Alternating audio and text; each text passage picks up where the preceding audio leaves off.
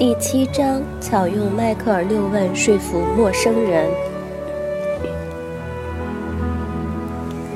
迈克尔六问适用于任何人，当然也包括陌生人。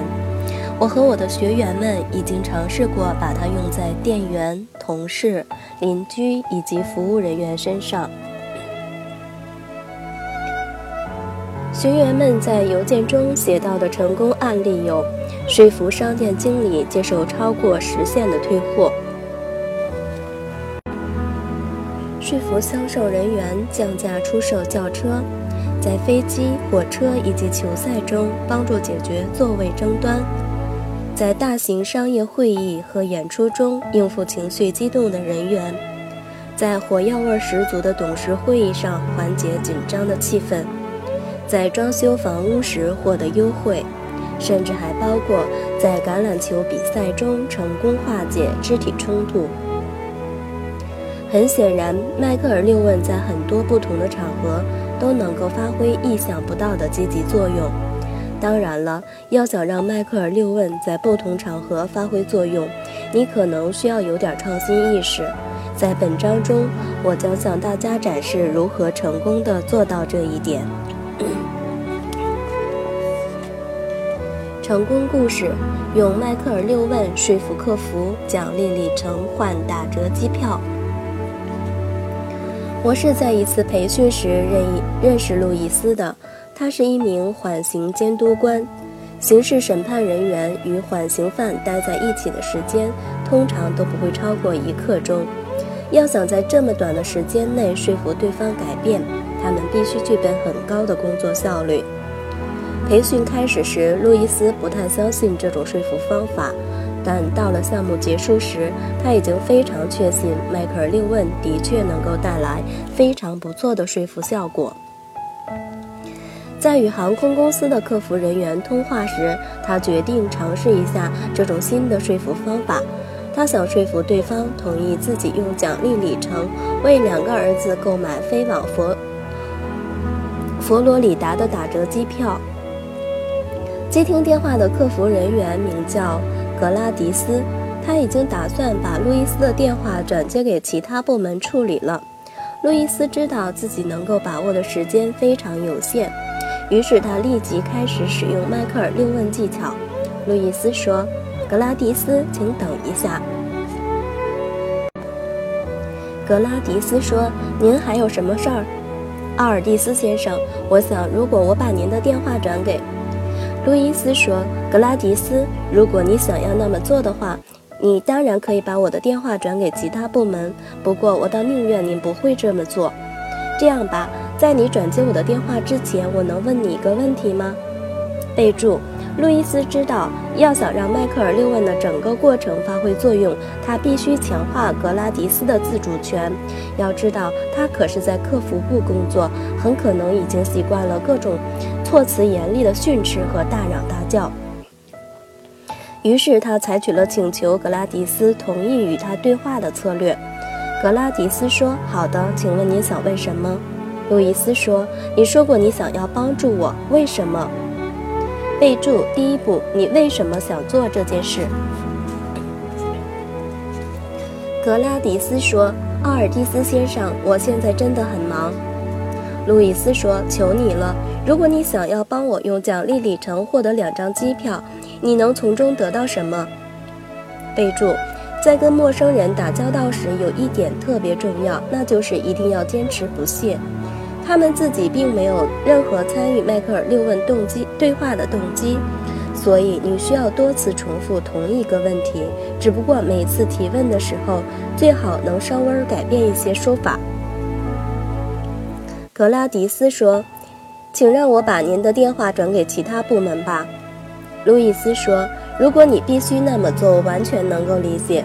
不过，如果你能先回答这个问题，我一定会感激不尽的。”备注：对话的这一部分持续了一分钟左右。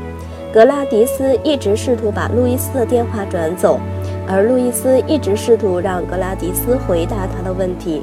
他说话的方式始终非常有礼貌，而且一直都承认格拉迪斯并不是非得回答他的问题不可。随后，格拉迪斯说话的语气突然就变了。格拉迪斯说：“阿尔蒂斯先生，我不知道该怎么说。我的工作性质就是帮助他人，我很喜欢这份工作。是的，我喜欢听人们说他们遇到的问题，并看看我能帮他们做什么。我一直都是这么做的。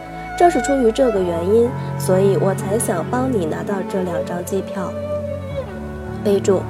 现在，格拉迪斯已经给出了想要帮助路易斯的理由，一个发自内心的、令人信服的理由。请注意，当你把迈克尔六问用在陌生人身上时，或者用在时间非常有限的任何场景中时，你需要把关注的焦点集中在第一步上。路易斯说：“谢谢你回答了我的问题。”听起来你对自己的工作充满了热情，而且你觉得帮助客户是一件很有意义的事情。备注：既然路易斯已经捕捉到了一些动机火花，他就能够把这细微的动机如实的反映给格拉迪斯。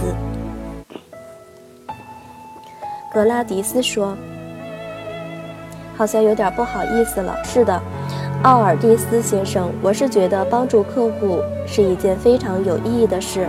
在这方面，我可不会掉以轻心，因为这对我来说真的很重要。备注：路易斯从格拉迪斯的话中听到了动机火花迸发的声音，并且将其如实的反映给了格拉迪斯。于是，格拉迪斯的关注焦点进一步集中到了自己想要做的事情上，帮助他人。路易斯说：“那么，如果用一到十表示帮助客户的重要性，你觉得有多重要？”格拉备注：格拉迪斯已经回答了第一个问题。路易斯开始了第二问：“你有多想做这件事？”从一到十中选择一个数字，一代表一点也不小，十代表很小。只不过他把说法稍微调整了一下。格拉迪斯说。可能是最重要的，甚至也可能是我做这份工作的原因所在。备注：由于是在跟陌生人打交道，路易斯并没有坚持让对方选一个数字。当然了，他本来可以那么做。相反，他直接推进了，推进到了第三问：你为什么没有选择更小的数字？路易斯说：“为什么？”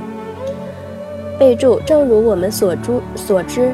如果把迈克尔六问比作一个兵工厂，为什么就是里面威力最强大的武器？如果有疑问，你只需要简单的问一句“为什么”。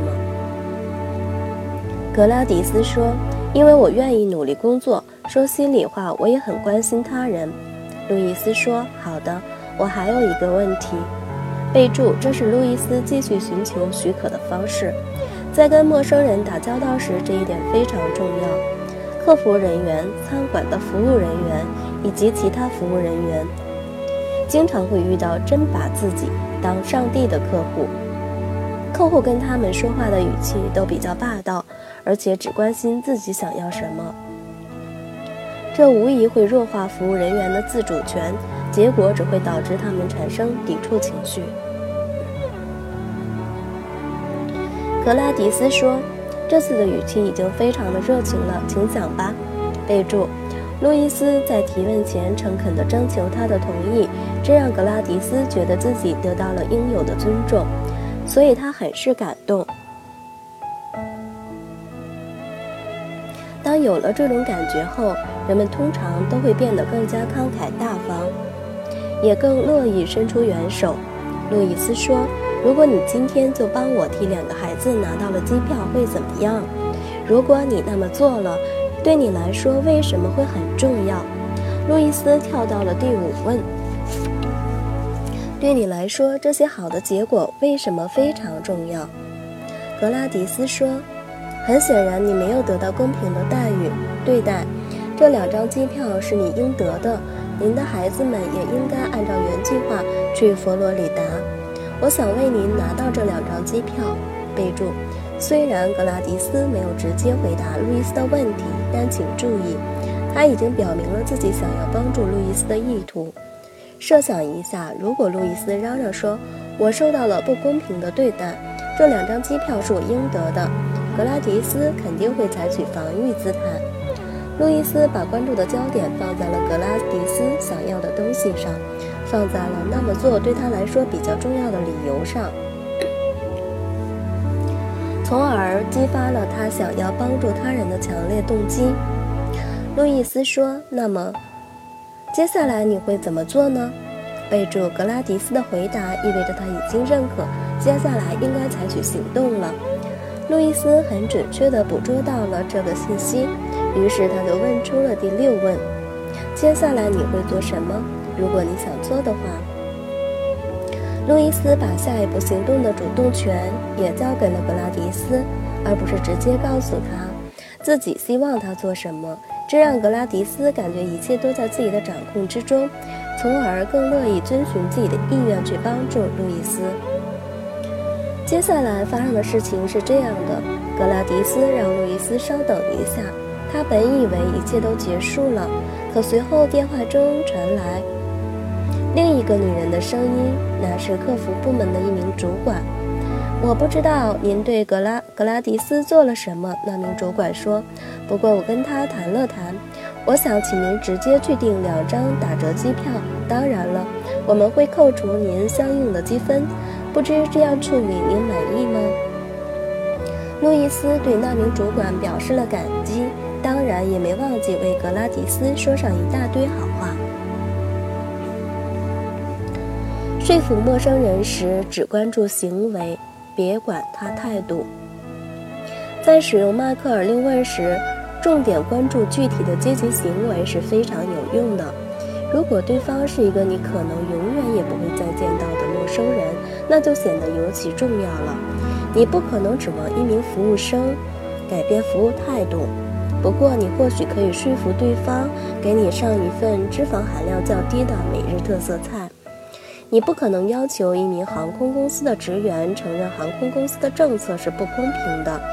但就像路易斯一样，你可以说服对方允许你用奖励里程兑换打折机票。